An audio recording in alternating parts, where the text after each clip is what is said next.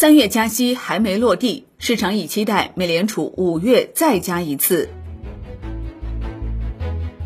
香港万德通讯社报道，尽管欧美银行接连爆雷，但市场对美联储继续加息的预期并没有大幅削弱。目前而言，多数交易员预计美联储在本周加息二十五个基点，并在五月继续加息二十五个基点。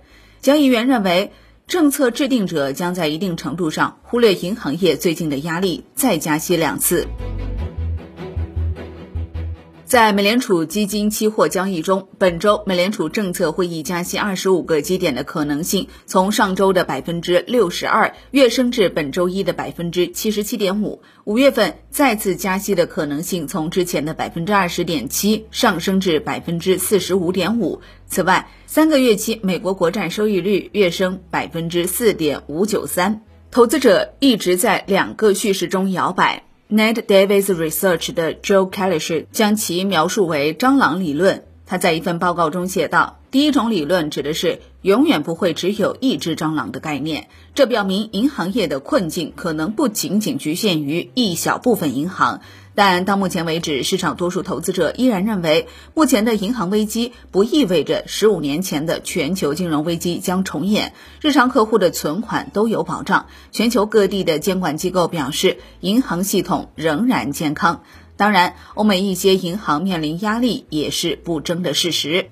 Principal Asset Management 首席全球策略师 Simon Shire 表示。美国商业银行的利润一直受到资产质量恶化、贷款增长放缓和存款利率上升的压力。第二种理论侧重于这样一种观点，也就是一些银行正在发生的动荡看起来和2008年的金融危机有很大不同。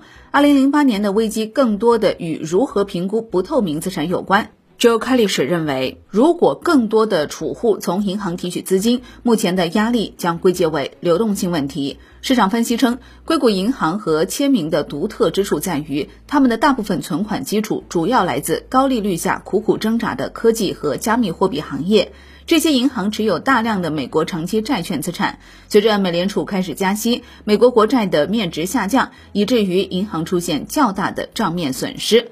美联储在处理危机方面已经积累了非常丰富的经验，并快速行动。在其破产之前，硅谷已经成为旧金山联邦住房贷款银行的最大借款人。